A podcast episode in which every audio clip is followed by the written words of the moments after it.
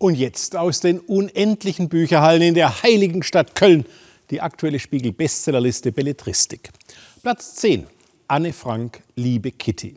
Für Experten nichts Neues, für neugierige Leser etwas Sensationelles bietet dieses Buch von Anne Frank, die am 12. Juni 90 Jahre alt geworden wäre, aber mit 15 Jahren von uns Deutschen im KZ Bergen-Belsen umgebracht wurde.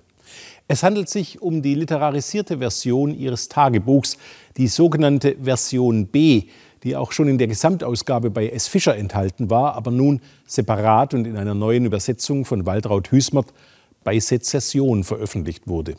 Liebe Kitty führt klar vor Augen, dass Anne Frank wirklich auf dem Sprung war, eine große Schriftstellerin mit brillanter Beobachtungsgabe zu werden. Einsamkeit und Verlassenheit als existenzielle Grunderfahrung, das sind die ewig aktuellen Themen dieses Textes von einer jungen Frau, die zum Spiegel ihrer Epoche wurde. Platz 9. Daniela Green. Die Liebe im Ernstfall. Lange habe ich keinen so gleichermaßen unterhaltsamen wie psychologisch klugen Roman über die Lebens- und Liebeswirklichkeit erwachsener Menschen in der deutschen Gegenwart gelesen. Am Beispiel von fünf Frauen erzählt Daniela Green in geschickt vernetzten Geschichten vom kleinen Alltagsglück, gescheiterten Lebensentwürfen, hohen Ansprüchen und dem Ankommen in der Wirklichkeit. Ideale Ferienlektüre. Platz 8. Walter Mörs Der Bücherdrache. Für Fans des Zamonien-Kosmos ist dies ein charmantes Nebenwerk, in dem ein sogenannter Buchling dem Dichterfürsten Hildegunst von Mythenmetz von seinem Abenteuer mit dem Bücherdrachen Natavil erzählt. Die fantasievolle und hochironische Geschichte um Drachen, Wälzer und Literaturmüll zeigt Walter Mörs in alter Form. Platz 7. Sascha Stanisic Herkunft. Hinreißend schlau. Augenöffnend erkenntnisträchtig.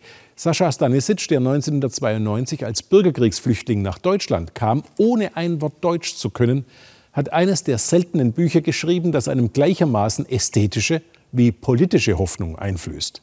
Genau das schafft seit Schillers Zeiten große Kunst.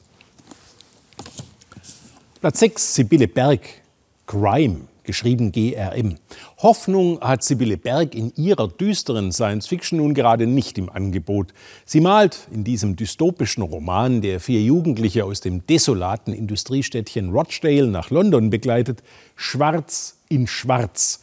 Und das ermüdet über 600 lange und redundante Seiten. Zwar enthält der nach einem nervigen Hip-Hop-Musikstil benannte Roman einige schöne Sätze und Einsichten wie das fucking Netz ist zur Leni Riefenstahl der Welt geworden. Ein Ort der Verblödung, Verhetzung, der Manipulation und der Frustration.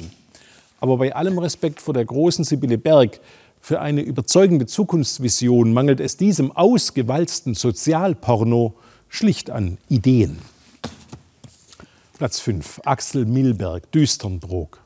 Schon wieder ein Schauspielerbuch. Erbarmen! Natürlich hätte kein Verlag der Welt diese Schnurren veröffentlicht, hieße der Autor Müller-Meyer-Schmitz.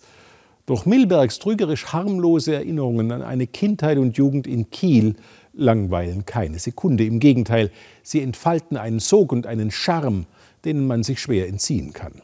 Weltliteratur ist das nicht, aber gar nicht so flaches Lesefutter, das nach der Lektüre jedenfalls niemand blöder zurücklässt als beim Aufschlagen des Buchs. Und das ist schon viel. Platz 4, Dörte Hansen, Mittagsstunde. Vom Tod des Dorflebens, also wie die Industrialisierung der Landwirtschaft, die Flurbereinigung und die Landflucht einer lange Zeit in Deutschland dominierenden Lebensform den Garaus gemacht haben, davon erzählt Dörte Hansen in ihrem zweiten Roman, der ein literarisches Ereignis ist. Platz 3, Simon Beckett, Die ewigen Toten. Schwer traumatisiert vom Tod seiner Frau und seiner Tochter widmet sich der forensische Anthropologe Dr. David Hunter in diesem Krimi der Frage, wer Menschen lebendig in ein verlassenes Krankenhaus in North London eingemauert und dort sterben lassen hat.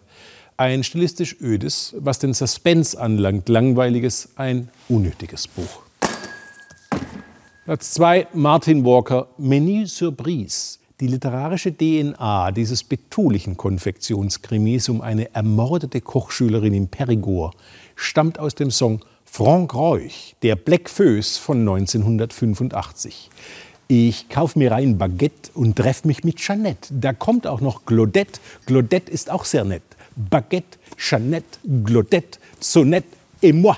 Oh la la la. Als Schlager ganz okay, als Roman sehr dürftig. Platz 1 Ferdinand von Schirach, Kaffee und Zigaretten. Ein federleichter Reigen autobiografischer Bagatellen, historischer Anekdoten und Kürzesgeschichten, in denen sich erstaunlich profunde Sätze finden. Zwei Beispiele. In einer juristischen Meditation schreibt von Schirach etwa, die Würde des Menschen ist die strahlende Idee der Aufklärung. Sie kann den Hass und die Dummheit lösen. Sie ist lebensfreundlich, weil sie von unserer Endlichkeit weiß. Und erst durch sie werden wir in einem tiefen und wahren Sinn zu Menschen. Noch stärker der Schlusssatz in der Geschichte von der Frau, die sich gerade von ihrem Mann getrennt hatte und die von Schirach denken lässt, auch ohne die Begabung glücklich zu sein, gibt es eine Pflicht zu leben.